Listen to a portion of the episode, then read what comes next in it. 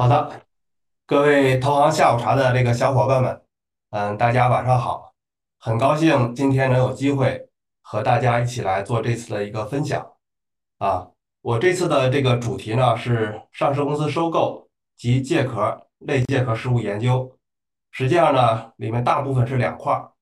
第一块儿就是上市公司收购啊，第二块呢就是上市公司收购引发出来的后续资产注入。啊，可能涉及到借壳或者是类借壳啊，对这个最近几年资本市场的上市公司收购以及借壳和类借壳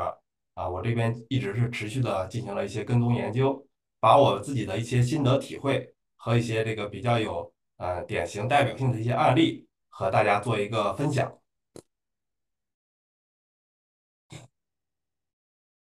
嗯，首先回到我们的这个第一章，就是上市公司收购的逻辑和主要路径。目前呢，整个我们 A 股上市公司应该是已经有五千多家了，三个交易所，五个板块，啊，这个上市公司数量基数非常的庞大啊。但是呢，这些年这个上市公司容易进，同时呢，也有更呃这个同时呢，也有更更严苛的一个退出的门槛啊。现在我们的这个最严的退市新规也已经这个呃发布了。然后这个每年呢，其实实际上退市的公司数量也不少啊。这个这几年呢，非常有意思的一个现象，就是上市公司的这个借壳的交易啊，这个上市公司卖控制权的这个交易是越来越多了啊。呃，首先呢，先抛出两个概念，什么是上市公司控制权，以及什么是上市公司收购啊？上市公司控制权呢，呃，我这个理解呢，应该是说指的是对上市公司股东大会的决议。产生重大影响，或者能够实际支配上市公司行为的一个权利。上市公司收购呢，就是按照这个我们上面控制权的这个定义引申下来，就是说，指的是通过直接持有上市公司股份，或者通过一个投资关系、协议或者其他的一个安排，能够实质上获得上市公司控制权的一个行为。这是我们的先是这个这次的培训的两个基本概念：什么是上市公司控制权？以及什么是上市公司收购？啊，上市公司的收购呢，实际上我们简说就是说买壳啊，买壳的这个交易呢，一直就是说资本市场一个非常活跃以及引人注目。最近三年呢，在整个金融去杠杆的一个大形势下，A 股市场呢持续低迷，二八分化越来越严重。所谓的二八分化，指的是可能是百分之八十的公司成交量都没有以前那么活跃。真正的活跃的集中在就这百分之二十的可能这种明星公司、明星项目上啊，很多公司它的这个成交实际上是不活跃的，股价也是比较偏低迷的，甚至说现在市场上出现了大量的这个破净的这种公司，就是跌破了股价跌破了净资产的公司啊，壳公司呢越来越多，而且呢壳的价值的走势其实实际上这些年一直是有一个下降的一个趋势啊，我们往前回顾，可能五年前一个卖壳的这个壳公司。啊，这个很多壳的溢价可能就要五个亿、十个亿啊！到现在的这个市场，很多评价甚至说溢价百分之十、百分之二十就能够收购到上市公司的一个控制权啊！所以壳公司的价值走价应该说是越来越低，收购上市公司控制权的交易越发活跃。因为我本人是这个负责公司的这个并购业务，非常有意思的一个现象就是，现在 A 股市场做这种行政许可类的并购，就是我们所谓的这个发行股份购买资产的并购。每年的数量呢，还没有上市公司卖壳的数量多啊。实际上也是一方面凸显出来，上市公司卖壳的交易这些年特别活跃。最近几年，每年资本市场卖壳交易应该说都在一百家以上。上市公司因为它具有这个融资能力、支付能力、广告效应以及价值发现功能啊，同时呢，对地方政府还有一个税收和就业的一个拉动职能，所以本身上市公司壳就是一个稀缺资源。啊，也就是说，我们所说的这个壳是个稀缺资源。刚才那个也讲了我们整个的一个市场情况，以及上市公司控制权和上市公司收购两个概念啊。什么样叫拥有上市公司控制权？我简要说一下。第一个呢，就是绝对控制啊，持股百分之五十以上啊。这个第二个呢，就是没有达到绝对控制，但是能够实际支配上市公司表决权超过百分之三十啊，这个一般也会认定为它是具有控制权。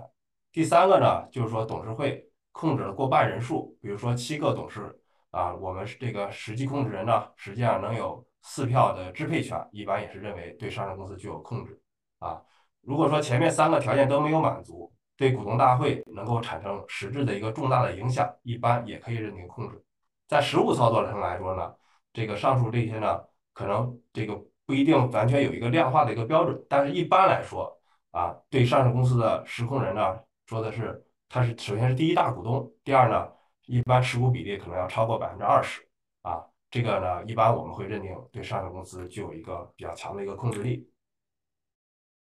第二块呢，我就讲一下为什么会有这么多上市公司在卖壳，有这么多上市公司在买壳，买卖双方各自的诉求是什么？他们图什么？为什么？啊，首先我们从这个出售方角度来去分析这个事情，也就是说，所谓卖壳的老板，他的内在的一个动因，为什么来去做控制权的出售？第一种情况呢，就是上市公司因为主业低迷啊，甚至说在现在的这个退市的规则下。面临保核压力啊，导致实际控制人呢萌生退役啊，这是应该说是一个，也是市场一个主要的一个原因，就是上市公司它自己经营不好了，愿意把它放手让出来。第二个原因呢，就是上市公司可能是为了资金需要和长远的一个发展，引入战略投资人啊，而使得这个大股东主动让让出控制权啊，比如最近我们这个中国移动，这个通过定增可能也拿到过一家控制权，还有的很多这种。地方国企有的也是通过定增的方式给上市公司进行了书写，通过这个定增书写拿到了控制权啊，这个都是说为了解决上市公司资金问题啊，那个原有股东主动的让出了地位。第三个原因就是说一些民营企业的实控人呢，在市场的相对较好、公司价值处于高位的情况下，主动这个变卖自己的股权，也就是说这实控人认为现在股价不错，到他的心理价位了。啊，觉得价格还是很不错的，愿意把股票卖出来，这是也是一个这个原因啊。第四呢，就是我们的这个民营企业的第一代创业人面临无合适的接班人，愿意主动卖出股权退休。可能第一代创业人他的年龄也比较大了啊，这个子女也可能是不愿意来去继续呃接班做这个经营啊，他就把控制权卖出去。这个呢，实际上是现在上市公司卖壳里面非常普遍的一个现象。第五呢，就是个被动出售啊，比如说实控人外面的债务很多，做了一个债务的抵偿，或者说股票被司法拍卖了啊，那个还有一些国企之间的一些行政划转的行为啊，或者说是继承，就是一些被动的行为导致的控制权嗯出让。呃，刚才说了卖方的这个原呃动因，第二块呢说收购方的一个目的，就是买上市公司的这个资金方他是出于什么样一个目的？呃，这块儿我再抛出两个概念，啊，就是这个控制上市公司呢，实际上它的收益应该是两个部分，一个是叫做共享收益，一个是这个私有收益。所谓共享收益呢，就是说上市公司的实控人股东根据他的这个持股比例，跟其他股东一起分享公司价值带来的这个收益，我们把它叫做一个共享收益。比如说股价上涨，所有的股东啊价值都会提升，这是一个共享收益。比如说上市公司分红。所有的股东同股同权拿到了这个现金的分红，这也叫做共享收益。第二个概念呢，就是私有收益。私有收益啊，就指的是控制权本身带来的这个其他小股东不能分享的，专属于控股股东的收益。这种收益可以是这个金钱能够衡量的，也可以是非金钱的。比如说，呃，这个实控人给自己或者他的这个核心的呃关联人的这个一个超额的一个薪水。比如说，他做一个自我交易，买自己的这个相关的资产做自我交易啊，以及他作为上市公司实控人能够获得的这个名誉和社会地位啊，这个我觉得啊，买一个上市公司控制权，更多的是看重的是实际上是这个公有收益和私有收益的一个结合啊，这个里面呢，甚至说私有收益往往是上市公司收购人更看重的啊。这也就是说，抛出这两个概念呢，也就是在讲为什么上市公司我们能看到上市公司卖控制权，往往是伴随着溢价的，伴随着壳的价值的，伴随着控制权的这个溢价。也就是说，因为控制权它有一个私有收益，所以说才能够有一个超额的一个价格。具体而言，收购方有几大目的啊？我大概整理了一下，归纳了一下，有四个目的。第一个呢。就是收购人他自身做的这个业务呢，IPO 比较困难，或者说他的这个行业有一定的周期性，无法接受这个 IPO 的这个排队审核，收购一家上市公司能够快速的实现它的一个产业的一个资产证券化啊。这种收购呢，往往就是收购完上市公司，很快就把它资产就注入进去，通过借壳或者类借壳的方式把它资产资产注入进去啊。这就引出来我们后面要讲的借壳和类借壳是什么一啊，这个是什么样的一个交易交易模式啊？第二个原因呢，就是一些地方政府，它是为了考虑税收、就业和产业布局，从这个招商引资的角度来去收购上市公司，完成地方政府的一个这个绩效的目标。这也是这么多年民营上市公司卖给国企，其实里边的最重要的一个一个逻辑，就是地方政府从地方产业、地方招商引资的角度来去收购上市公司。啊，第三个目的呢，就是从投资角度。认为上市公司的存在价值低估啊，通过收取，通过这个收购呢，赚取未来股价可能上涨带来的一个收益啊，这就是说对上市公司可能原有主业存在的一定的周期性、存在价值的挖力的时候，收购人愿意来进行收购，换取未来的一个收益。第四个目的呢，就是从产业整合角度，与上市公司的主业存在强关联啊，通过整合产业实现更大更强。比如说，我们最近这几年能看到大量的 A 股的吸收合并 A 股，以及 A 股控股 A 股上市公司这个情况，很多它都是上下游啊，这个做了一个产业的一个整合，通过再收购一家上市公司，实现一个产业的一个更强更大啊。比如说很典型的就是南北车的合并，实际上就是合并成了中车，应该说我们在全球有更强的一个话语权和这个更强的一个地位啊，这个。还有现在上市公司很多 A 股来去收购一家 A 股上市公司，每年这种现在这种交易也很多。实际上，多数都是通过在做产业整合，在拿到更大的市场份额、更大的话语权啊。这个也是从产业整合的逻辑。嗯，刚才这讲了出售方的一个目的，以及收购方的一个目的。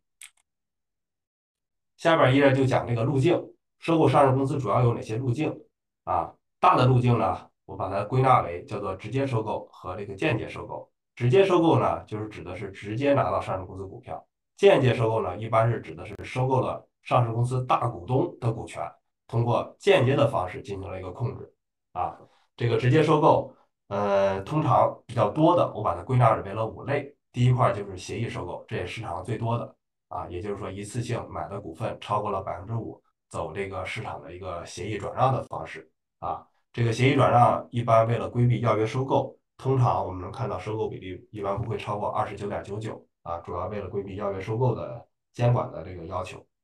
第二个呢，收购方式就二级市场增持啊，通过这个集合竞价啊，这个或者是当中交易的方式，持续的买入股票啊，来在二级市场进行增持。但是二级市场增持来说，相对来说是比较慢的啊，那个因为我们增持比例达到百分之五，是要进行这个。呃，权益是要进行这个权益变动的这个相关的公告的啊，所以说二级市场增持相对来说，呃，是认为公司价值低估了，股东进行增持，这是一种方，这个主要采用的方式啊，相对来说比较少一些。第三块这个就是要约收购啊，刚才我讲了，如果持股比例达到百分之三十，再继续增持就要做这个要约了啊。要约的话是有两种，一种叫做全面要约，一种是叫做这个部分要约。啊，如果说收购全部股份，就是要发全面要约；如果收购部分股份，就是要发部分要约。啊，这是要约收购的方式。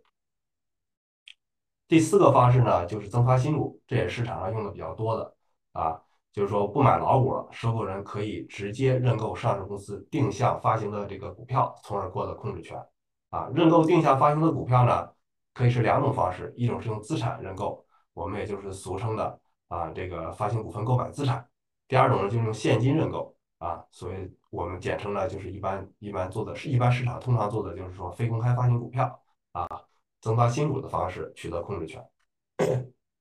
增发新股的方式呢，呃，很多交易就是说拿控制权和借壳或者类借壳就可以一步完成啊，走发行股份购买资产，按照这个借壳或者类借壳的方式，一次性把控制权拿到，同时把资产实现一个注入啊，这是增发新股的方式，也是市场上用的非常多的。呃，其他的我就把它归纳为其他方式了啊。其他方式包括包括，比如说大股东的表决权委托，可能没有股票的交易，直接把表决权委托给了一个新的实控人、新的收购人，从而实现上市公司控制权的一个变更啊。这个经常能体现在地方政府的这个纾困项目上啊，比如说地方政府通过进行给大股东做了一定的纾困啊，然后大股东把表决权让渡出来啊，这样的也很多啊。第二个呢，就是债务抵偿，比如大股东的债务自身债务有这个比较多，然后跟收购人做了一个债务的抵偿啊。呃，第三类呢，就是无偿划转，通常通常是这个国企集团内部的这种划转比较多，无偿划转的方式啊。然后就是司法拍卖以及这个参与破产重整啊。我把这个参与破产重整也进行了一个标注红色，主要是想讲参与破产重整呢，实际上也是这些年上市公司控制权变更市场里面呢，其实也是很重要的一种方式啊。那个包括我们团队也参与过两单上市公司通过。呃，这个破产重整的方式变更了实控人啊，应该说现在呃整个这一类的这种交易的话，还是非常有资本上还非常有意义的。最后一类就是这个继承啊，我把它主要归纳为了这个五类收购上市公司的主要路径。刚才讲这五个路径呢，往往不是单一存在的，不是孤立的，很多交易呢，它会打组合拳啊，就是刚才我讲的这个五个路径呢，可能会里边。两个或者三个路径打个组合拳啊，典型的这边我我比如放了一个这个打了一个呃这个这个整个做了一个三结合的吧。第一呢就是可能协议收购不超过百分之三十的股份，防止触发要约收购。同时呢，就他这个以新业务啊对应的资产认购上市公司非公开发行股份啊，就是收一部分老股，同时做一个发行股份购买的资产，把自己的资产装入进去。再加上一个上市公司出售原有业务对应的资产，就是上市公司把原有的经营资产再卖给呃可能老的实控人啊，这个通过三个步骤的一个结合，可能互为生效条件，实现一个控制权在最小成本的情况下进行一个变更啊，这有几个好处啊，第一个不触发要约收购啊，第二个呢就是说我们用这个发行股份购买资产啊，在增加持股比例超过百分之三十，但是呢。可以股东大会豁免进行要约收购，这样就规避了要约收购的问题啊。那个呃，实现持股比例超过百分之三十这么一个目标。第三个好处呢，还同步实现了上市公司原有资产的一个剥离啊。第四个好处呢，比较节约资金啊。那个因为协议转让这部分呢，可能是有溢价的啊。这个做非公开发行股票这一部分呢，实际上是可以打个八折的啊。这样整个算下来还是比较节约资金的。所以说，这个我把它归纳为叫做上市公司收购的一个组合拳，这也是上目前上市公司收购里边，呃，可能比较高阶的一些玩法啊。大家可能会用一个组合拳的方式实现各方利益的一个最大化。这是把第一章上市公司收购的这个概念以及主要的一个路径啊，我把它介绍完了。呃，接下来就引发出来第二章，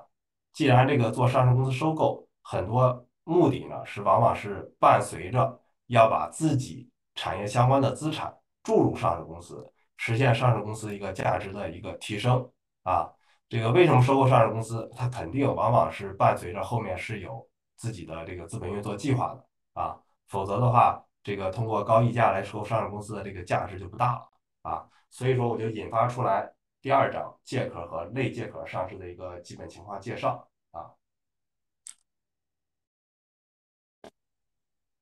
呃，这个引出这个概念之前呢，简要说一说，呃，什么叫这个借壳，什么叫类借壳，这个实际上都不是严格的法律术语啊。借壳上市呢，应该说是按照《重大资产重组管理办法》十三条规定的，它的这个法律上的表述叫做重组上市啊。这个呃，我们所谓说的类借壳上市呢，就是说它从字面上不构成重组上市，但是实际上这个交易。是在规避借壳，所以我们就把它叫做一个类借壳上市啊。这个这个应该说是类借壳上市非常有意义，很多交易在规避这个借壳啊，通过类借壳的方式实现资产的一个注入，一个资产证券化啊。我把这个资产证券化的简要的路径这边也画了一个图，第一块呢就是 IPO 的方式，这就不过多说了。第二个呢就是资产注入，资产注入呢这里边就分为这个。现金或者发行股份购买资产，以及非公开发行股份募集资金用于这个呃收购标的资产，就是现金收购啊。第一类呢，发行股份这一类呢，又分成三类了。第一块呢，就是一般资产注入，就是我们通常说的这个发行股份购买资产。第二类呢，就是说借壳上市啊。第三类呢，就是说的是类借壳上市，不触发借壳条件，但实质上是构成了一个借叫类借壳上市嗯，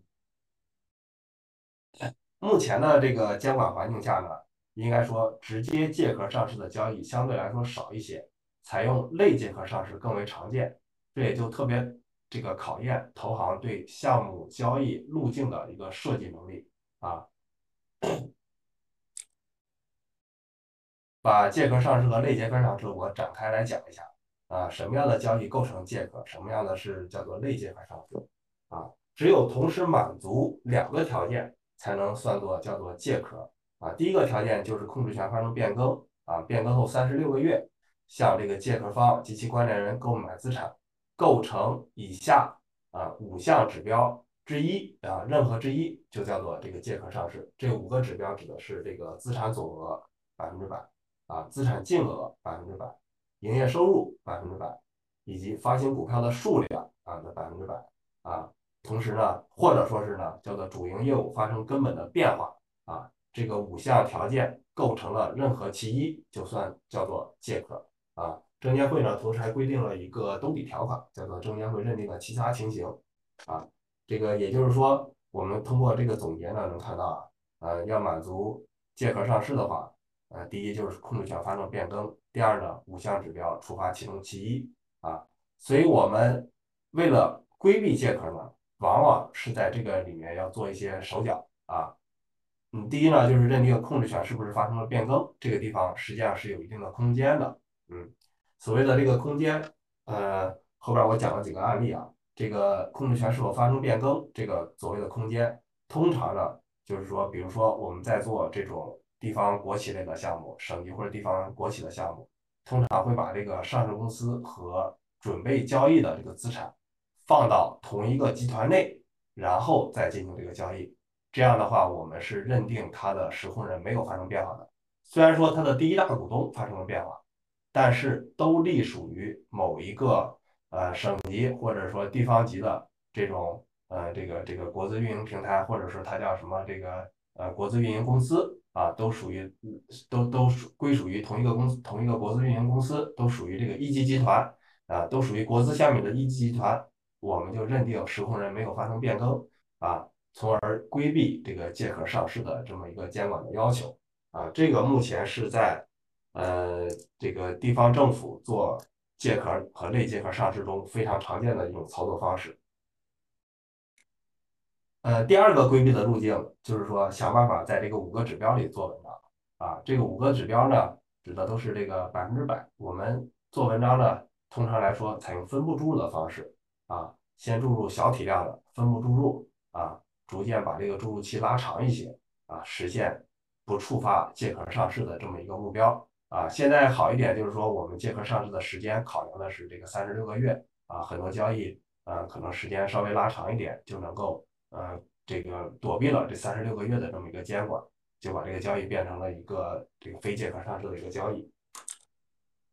我们刚才在讲呢，为什么大家都要想想办法，千方百计把它做成一个类借壳上市啊？这个我这边做了一个对比啊，就是实际上归纳起来，就是整个来看呢，借壳上市呢跟 IPO 的审核标准基本上是趋同了啊，就是说。呃，相对来说审核特别严啊，这个要求啊、规范性啊要求的特别高啊，包括这个实控人不能发生变更啊啊，整个的要求的非常高啊。反而呢，类借壳上市呢，实际上就是跟一般资产注入要求是同等的啊，就是一个重大资产重组的这么一个要求。实际上，类借壳上市监管是比较宽松的，所以说我们就是千方百计的想办法把这个交易呢做成一个类借壳上市啊。做成一个这个类借壳的一个交易，来去呃这个躲避监管的这个比较严苛的一个监管要求，啊，这个我就不一条一条念了。整个的呃整体总结下来就是说，IPO 和借壳上市的监管要求是比较趋同的，一般资产注入和类借壳上市的这个监管呢，相对来说是呃比较宽松一些。讲借壳的主要模式啊，借壳的主要模式呢。我觉得从大的角度来说，应该说是就是两步啊。第一步呢，怎么来去取得一个壳的一个控制权；第二步呢，就是怎么来去把壳公司里原有资产实现一个资产资产这个支出体外啊，同时呢，又把自己比较优质的一个资产置入到壳内啊。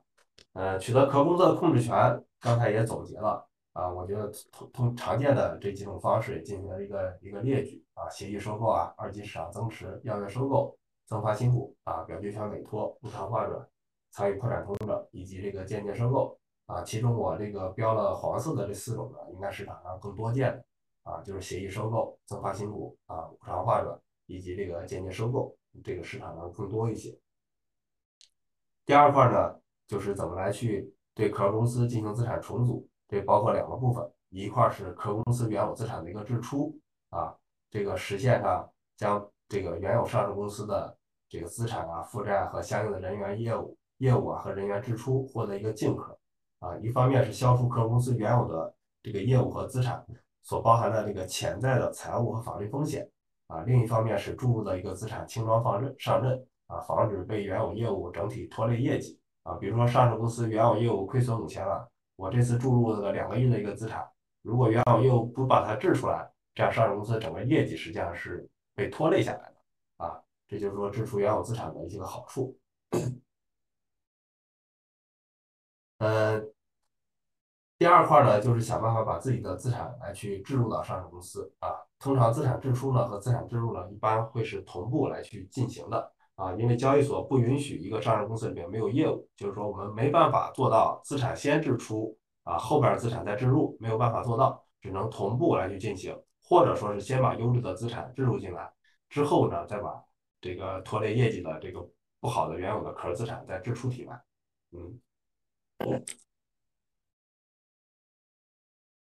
呃，这一页呢，我就画了一个。整个的典型的这个借壳和内借壳交易的前后的股权的一个示意图啊，这个可以看到，呃，一般交易呢可能是三步啊，劳务转让，通过协议受让上市公司啊原有控股股东所持有的全部或者部分的股份啊，一般不触发要约收购，也就是收购不超过百分之三十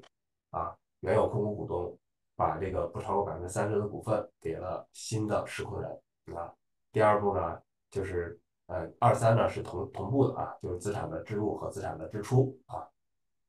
最后实现我们交易后的这么一个股权架构啊，借有借壳资产的这个股东就是新的实控人控制上市公司，上市公司控制了这个借壳的资产，实现这样的一个控制股权的一个架构，这是典型的一个借壳和类借壳交易的股权示意图，嗯。后边讲呢，呃，为了规避借壳上市呢，我们可能会采用的一些特殊方式啊，这个比如说一种是叫三方交易的模式。三方交易指的是新的实控人买了一个上市公司，他注入的资产呢不是自己的关联资产，是一个体外无关的一个第三方的一个资产啊，这个叫做三方交易。但是三方交易呢，往往这里面呢隐含着一个巨大的一个。这个法律的风险或者说是漏洞啊，因为呢，之所以做三方交易，很多是在背后有其他的一些整个的利益的安排，比如说是可能有代持的安排啊，可能有其他的利益安排，所以来做了三方交易。三方交易呢，整个交易应该说还是监管比较严的啊，属于从严从严监管。但是三方交易呢，也有很多做成了的项目啊。呃，这个我觉得三方交易是一个借规避借壳的一种典型的一个交易方式。啊，第二块呢就是分布交易的方式，分布交易交易就是刚才讲了，这个上市公司实控人变更了，变更之后呢，往里面注入资产呢不是一次性注入啊，我们把它拉长周期啊，分布注入，采用分布注入，规避借壳这样的一个方式，叫做分布交易啊。分布交易有很多案例啊，比如说一个典型的就是中国海防的这个案例。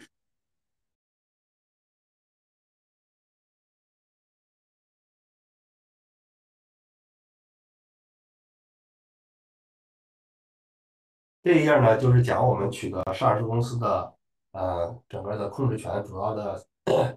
最典型的四种模式：协议协议转让、增发新股以及间接收购、无偿换展这几个方式的一个优劣的一个对比啊。这个呢，呃，我就简要的说一下吧。啊，这个整个的应该说整体来说，从成本上来说呢，可能是这个呃啊，当然无偿化转比较特殊了，这个可能就不需要来去付出成本，这是集团内部的一些化转的情况啊。整体来说，可能增发新股成本相对来说比较低一些啊，它能够适当的做一个这个打折啊，比市价还要进行一个打折，相对来说比较便宜一点啊。协议转让呢，一般来说控制权还要有一个溢价，目前市场的大概的溢价比率呢？呃，我们统计呢，因为每个交易情况不一样，大概中位数溢价比例大大概在百分之二十左右啊，还要有一个控制权溢价。间接收购呢，一般指的收购了上市公司大股东的股权，也就是说把大股东拿下了啊。大股东呢，往往呢不是不一定是一个呃这种只是个壳公司，比如说只有上市公司股权，往往还有其他的产业。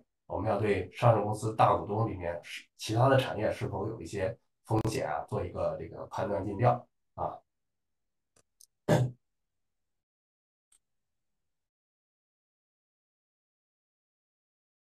这个这一页呢是在讲借壳上市中资产置入和资产支出模式的一个对比啊，这个就是说资产置入、资产支出是支出给这个原有的大股东，还是支出给借借壳方，还是支出给第三方，做了一个对比啊。这个因为今天的时间关系，这一页就不展开来去讲了啊。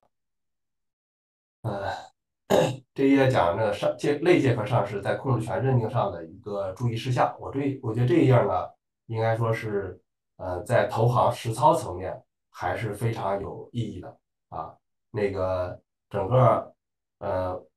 整个这个在上市公司是控制权是否发生变更，证监会对它的这个解释上来说呢啊，一般来说现在认定啊，国资委下面如果直接持有的两个集团之间。来做借壳交易的话，啊，来做这种这个整个的呃交易的话，认定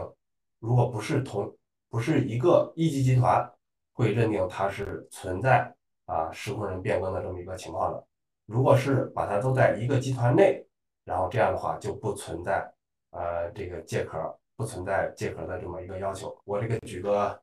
举个案例啊，比如说我们做的这个山西路桥的这么一个。借壳山西三维的这么一个交易啊，这个原来上市公司呢，它是属于这个杨梅集团的一个上市公司，属于杨梅集团下属的一个上市公司啊。杨梅集团呢和路桥集团呢都是属于山西国资委控制的啊，属于山西国资委下面的两个不同的产业集团。如果说我们直接把路桥集团的资产注入到上市公司山西三维里面呢，就会存在借壳上市这么一个。呃，监管的要求，所以说呢，我们第一步就是先把杨梅集团下面的这个上市公司山西三这个山西三维，把它划转到路桥集团下面，啊，在路桥集团下面再做这个重组，这样的话就规避了借壳上市的一个要求，啊，所以说这个是在国企做规避借壳上市里面非常常用的一种操作的方式。嗯，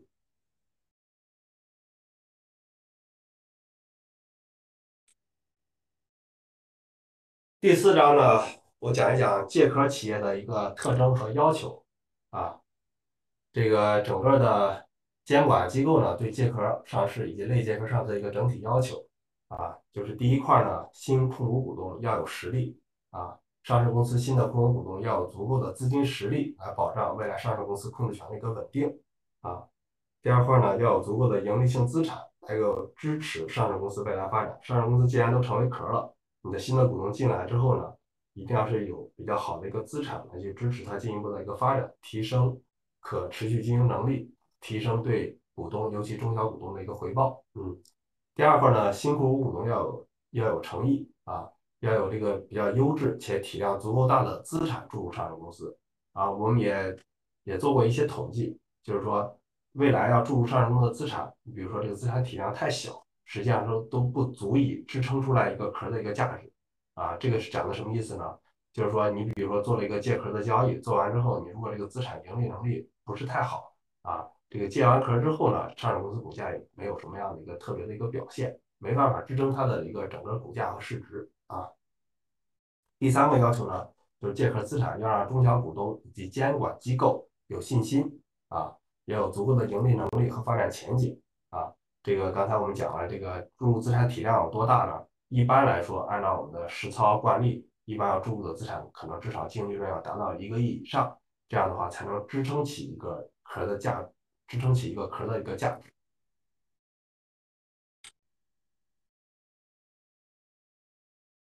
呃，注入的资产的要求啊，要有比较强的这个盈利能力啊，规范性程度比较高，这样的企业能够借壳上市。因为借壳呢，通常会有一个摊薄效应。相比于独立 IPO 而言呢，借壳对企业的一个利润水平应该说是要求更高的啊。这个我们也做了一个呃这种计算吧啊，比如说一个壳公司的市值，比如在十亿元以上啊，而借壳交易一般就是十几倍的一个 PE 值。反推过来呢，借壳企业的盈利至少要过亿啊，这样的话才能支撑起这样的一个壳的一个价值。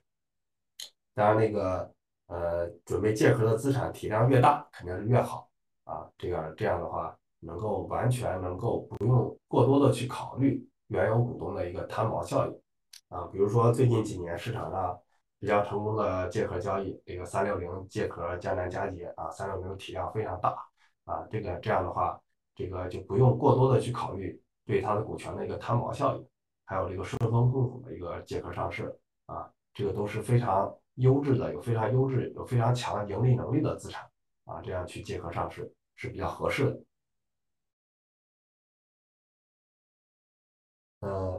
这是第一点，盈利能力强。第二点呢，就是规范性程度还要比较高。虽然说借壳上市的审核标准呢参照于 IPO，但是呢，在这个业务啊、财务法院这个方面呢，还是有一定的包容性的，比 IPO 相对来说还是有更强的一个包容性啊。啊，就是说整体规范程度还是比较高的啊，但是比 IPO 呢还有有更多的一个包容性。嗯，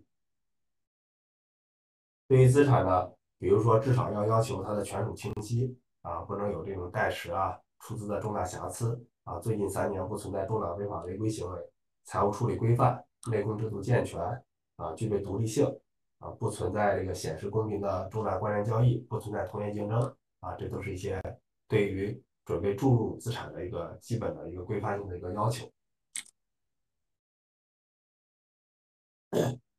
刚才讲到这个借壳的资产，类借壳资产呢，相对来说比借壳的标准就宽松很多啊。这个对于呃持续的盈利能力呢，应该说是也有一定要求，但是可能不不一定会达到有一个亿以上净利润这样的一个呃更强的这种盈利的一个要求。对于规范性呢，也有一定的容忍度。啊，因为类结合上市呢，毕竟不是按照 IPO 的标准审核的，它是按照重大资产重组的标准审核。啊，对于规范程度呢，相对来说有一定的这个容忍度。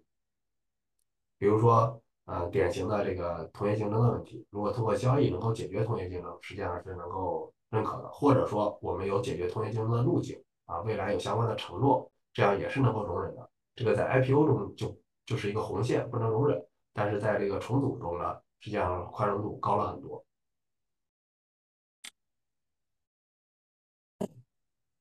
对于这个借壳和类借壳的企业，重点关注问题，这也是我们在做投行项目执行过程中啊，往往会关注到的一些影响我们交易的一些通常存在的一些问题啊。我简要说一下，比如说盈利能力的问题啊，内控制度是不是健全，执行是否到位的一个问题啊，财务规范性。啊，包括收入确认呀，成本费用的这个归集是否完整、是否合理啊，是否一些账外的一些这个费用的问题啊，就是财务规范性的问题啊。这个第四块就是权属清晰啊，比如说历次的股权转让啊、股权出资啊，是否这个有据可查啊？那个是否不存在代持啊？这个整个权属要清晰。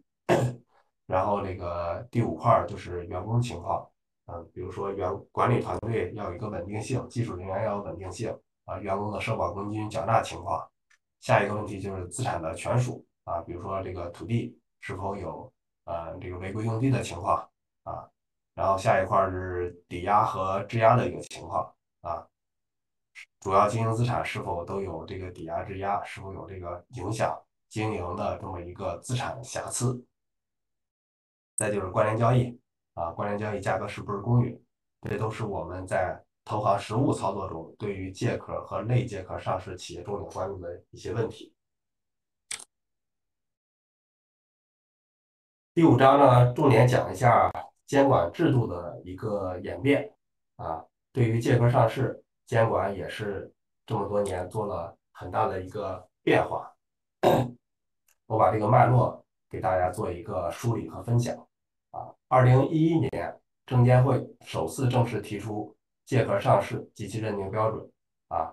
同时呢，也提出借壳上市与 IPO 的标准趋同啊。这个这是二零一一年。呃，二零一三年的十一月，就是明确更进一步的明确了啊，这个借壳上市的审核标准和 IPO 等同啊。二零一四年啊，这个是对于还是常规的事项的再一次的一个强调啊，就是还是要求呃再次明确了借壳上市的审核标准等同于 IPO，就等于是这几年呢，实际上来说，呃嗯，这个整个的对。提出什么叫借壳上市，以及借壳按照什么标准，证监会是一步步把它清晰明确了啊。一六年呢就进一步从严了，一六年呢按照这个重大资产重组管理办法二零一六年修订修订版啊，借壳认呃借壳的认定呢从严监管啊，增大了借壳上市的标准的适用范围，把借壳的范围扩大化了啊。这是一六年的重大资产重组管理办法里面修订的一个重要的一条。就是等于是借壳从严来监管啊，这是从严监管的这个阶段。再到这个呃目前的这个阶段，目前的阶段呢，呃，二零一九年呢，证监会又对上市公司重大资产重组管理办法进行了修订啊，对于借壳上市的认定标准进行了调整。这里面重大的一个调整呢，就从原来借壳上市认定是五年。调整为了三十六个月，也就是三年的时间，买了控制权，三年之内注入资产才是按借壳来去考虑啊，三年之后再注入资产就没有借壳的这么一个要求了。同时，把借壳的几个财务指标也进行了相应的进行了一个优化调整啊，目的呢是鼓励提升上市公司质量啊，做这个提升上市公司质量的一个重组。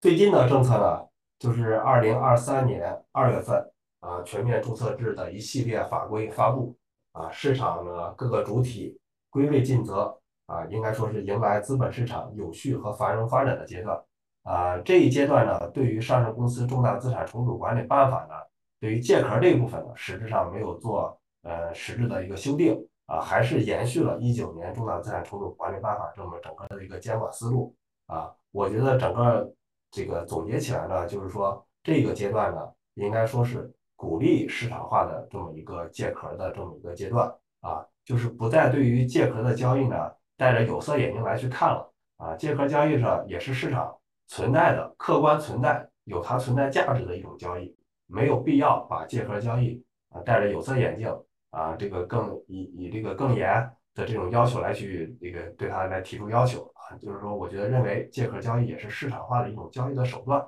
啊，对他来说应该说。更包容、更容忍，只要是大家都按照注册制的规则来去做相应的信息披露，来去做相应的核查，中介机构呢，呃，归位尽责啊，这个借壳交易呢也是可以正常推进的。嗯，就是我觉得 这是证监会的监管理念的一个变化，接变化的一个历程吧。这是刚才就讲的这个整个的具体的变化的这几步啊，一六年。可以看到，这个整个的财务指标这块儿，把净利润的占比提出来了啊。一九年呢，又把这个又给去掉了啊。整个，嗯，把这个一六年的规定了六十个月，一九年呢就变成了三十六个月。整个来说，看起来还是一九年的这种标准更宽松了一些。同时呢，还有一个变化，呃，就是我们都知道的啊，原来创业板呢实际上是禁止借壳上市的，在一九年呢。啊，同时也也提出了符合国家战略的高新技术产业和战略性新兴产业，也就是说符合创业板定位的资产也能够在创业板进行借壳啊。现在我们是三个交易所五个板块啊，应该说是这五个板块呢都允许借壳，只不过说创业板啊、科创板以及北交所啊，如果做借壳的话，是要求你注入的资产得是符合这几个板块的一个定位啊，这样就可以了。并不像以前只有主板能够借壳，其他板块借不了壳。现在所有的这个三个交易所、五个板块都可以做借壳的交易，只要在符合监管要求下，都能够做借壳的交易。嗯。第六章呢，就做一些典型案例的一个分析。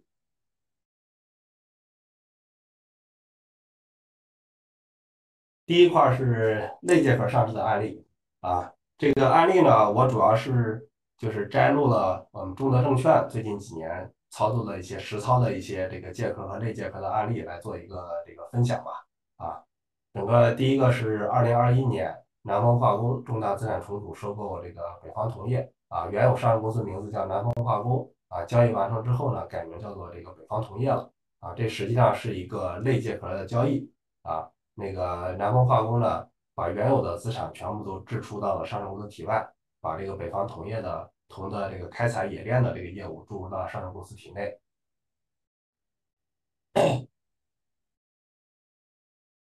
这个整个交易呢，还是非常有典型代表性的啊。这个北方铜业呢，呃，筹划上市应该有十余年了啊，中间呢，因为各种政策的原因啊，业绩的原因啊。迟迟没有实现上市的一个目标啊！二零二一年呢，通过借道南方化工的这么一个壳，实现了一个曲线的一个上市，实现了上市公司壳资源的一个有效利用。也就是因为南方化工年年都是保壳困难户啊，通过这次交易的话，也是否实现了上市壳资源的一个有效利用啊，也是这个呃山西省呢最近这几年国有企业利用这个呃呃非常成功的一次这个资本运作的。这么一个项目，我们也能看到啊，这个 整个交易前后，上市公司的一个利润情况是发生了一个翻天覆地的一个变化啊。这个是按交易当年，呃，那个那个那个交易上一年度，上市公司原有的是业绩是负的两千四百万啊，交易完成之后呢，上市公司的这个利润是将近有五个亿啊，每股收益啊，呃，实现了一个大幅的一个提升。交易的架构呢？呃，下面有交易前、交易后的一个架构图，这边重点讲一下，就是说这次交易我们为什么把它做成了一个类借壳上市，里面很关键的一步骤啊。这个山椒岩化呢，原有是属于是山西省的焦煤集团的下属的，呃，这个这个一个一个二级集团，下面有一个上市公司啊，这个叫也就是原来的这个南方化工，属于这个焦煤集团下面的一个上市公司。我们第一步呢，就是把它这个上市公司想办法变到了。山西云时代集团下面，这样的话就规避了控制权发生变更这么一步啊，就是都在云时代体系内做的这样的一个交易啊，这个通过这个一个关键的步骤啊，规避了借壳上市的一个监管的要求。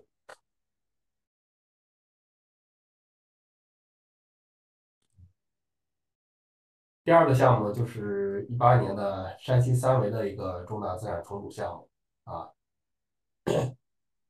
这个同时也是一次上市公司原有资产的支出啊，以及新的资产的一个置入，非常成功的一个交易啊。这个因为时间的关系，我就不展开呃详细来去讲这个交易了。这也是我们做的一个呃规避重大资产重组的一个规避这个借壳上市的一个交易啊。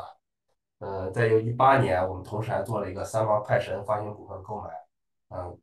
这个工程咨询集团的这么一个交易。这个交易呢，同上同同样也是一个这个规避借壳的一个交易啊。原有的这个上市公司名字叫三毛派神，它是做纺织业务的啊，属于应该说是属于我们所谓的这个夕阳产业了，也在资本市场呃不受重视啊。主业呢确实面临了一定的这个呃经营困境啊。通过把原有的纺织业务支出体外，把我们的新的工程咨询业务，它是个轻资产的工程咨询业务。注入到上市公司，实现上市公司的一个大换血啊，也能够看到上市公司的净利润呢，也从交易前的年年亏损啊，变到交易后呢，净利润将近两个亿的一个规模啊，那个 也是个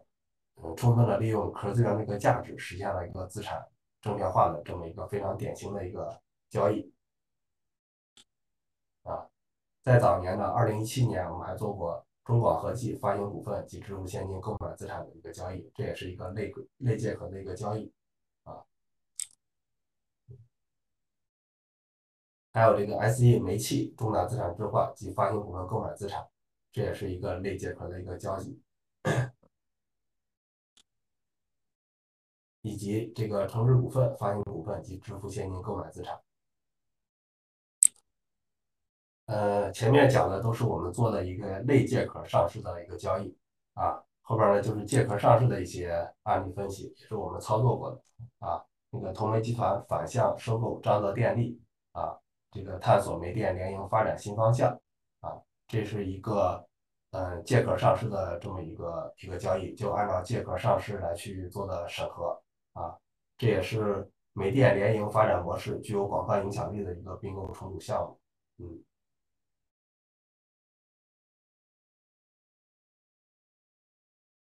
呃，再一个交易就是国新能源下属的这个天然气资产借壳 ST 联华，这也是一个借壳上市的一个交易啊，把原有上市公司做这个呃呃原有原有的主业做出做做出这个这个这个支出啊，新的这个天然气的业务进行一个支入，嗯，以及杨梅化工借壳 ST 东碳的这么一个借壳上市的一个交易。嗯，案例部分呢，因为时间关系，我就简要的这个过了一下啊。这个我，嗯，第七章呢，就简要的占用一分钟的时间，把我们中德证券呢，跟大家跟这个桃花下午茶的各位小伙伴们做一个这个简介啊。中德证券呢，我们有两个股东啊，这个中方的话是我们上市公司山西证券啊，德方的话是德意志银行啊，中德证券也是德意志银行。将其这个国际视野和这个本土智慧相结合，专门服务于中国客户的一个本土化的一个投资银行。嗯，这一页是我们中德证券，嗯，最近几年获得的新财富啊，包括证券时报啊、国际金融报啊一些相关的一些奖项和我们的一些呃获得奖项的一些呃这个案例项目情况。呃，中德证券呢？也是资本市场全产业链产品及服务的这个整合呃提供者和整合者。中德证券呢，充分利用双方股东的资源啊，为客户提供全方位的一个资本市场服务。这个能看到我们中德证券的目前的主要业务是首次公开发行，也就 IPO 业务啊，公开增发、定向增发、配股、优先股啊，新三板的这个公开发行啊，这个也就我们做是现在叫做北交所啊，还有这个可转债、可交债以及这个公司债、企业债。啊，这个资产证券化啊，兼并重组啊，这个市值管理这相关的这些业务，财务顾问业务啊，和这个承销保荐业务，这是中德证券呃的主营的这个业务啊。山西证券呢，提供整个包括经纪业务啊、期货业务啊、资产管理业务啊、新三板业务啊以及投资业务啊。那个德意志银行呢，主要是提供海外上市业务、海外的这个并购重组，还有这个呃财富管理以及商业银行的业务。啊，所以说中德证券联手两个股东呢，能够为客户提供更全方位的资本市场服务。行，好，那我的分享主要就到这儿。